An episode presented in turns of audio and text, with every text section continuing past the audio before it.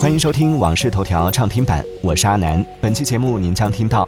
上海地铁开启疯狂动物城模式；字节跳动回应 OpenAI 封禁账户；新加坡自十二月十九号恢复通报每日疫情数据；我国近一亿成年人处于独居状态。接下来马上为您解锁更多新鲜事。距二零二四考研还有不到一周的时间，全国超百所高校推出上岸心愿路线图，全长约四百米，学生可以用高德地图一键跟走，在操场上走出一个上岸，给自己或朋友送上祝福，祝所有考研的人都能顺利上岸。日前，有网友路过上海地铁人民广场站，看到地铁站内装饰成了疯狂动物城的场景，手扶梯上的乘客与动画片中的角色同框，代入感非常强。据悉，上海迪士尼乐园疯狂动物城主题园区将于十二月二十号正式开园。近日有消息称，字节跳动在使用 OpenAI 技术开发自己的大语言模型，违反了 OpenAI 服务条款。对此，字节跳动相关负责人回应称，公司在使用 OpenAI 相关服务时，强调要遵守其使用条款。我们也正在与 OpenAI 联系沟通，以澄清外部报道可能引发的误解。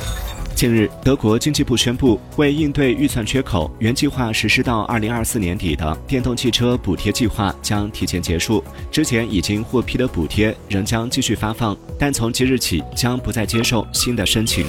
由于新冠确诊病例持续上升，新加坡卫生部正采取措施应对新一波疫情。新加坡卫生部宣布，将自十二月十九号起恢复通报每日疫情数据。据新加坡卫生部公布的数据，预计当地十二月三号至九号新增五万六千零四十三例新冠确诊病例，比前一周增近百分之七十五。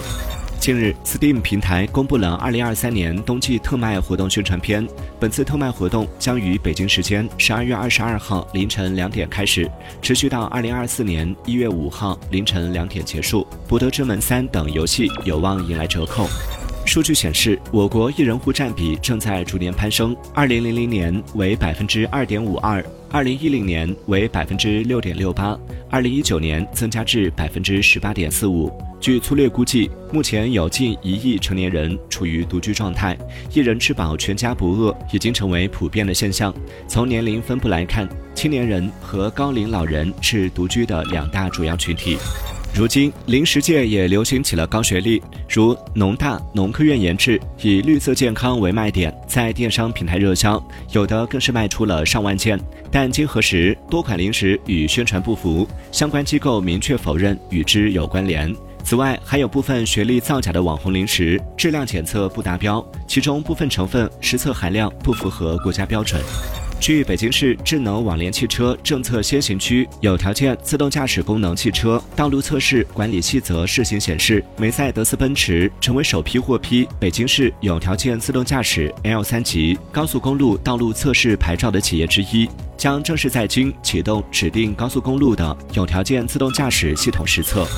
近日，哈佛大学的一项新研究表明，他们通过小鼠实验发现，做白日梦可能会增强大脑神经的可塑性，有助于学习和记忆。科学家称，这种类似白日梦的过程也能帮助人工智能学习并识别图像。感谢收听《往事头条》畅听版，我是阿南。订阅收藏《往事头条》，听见更多新鲜事。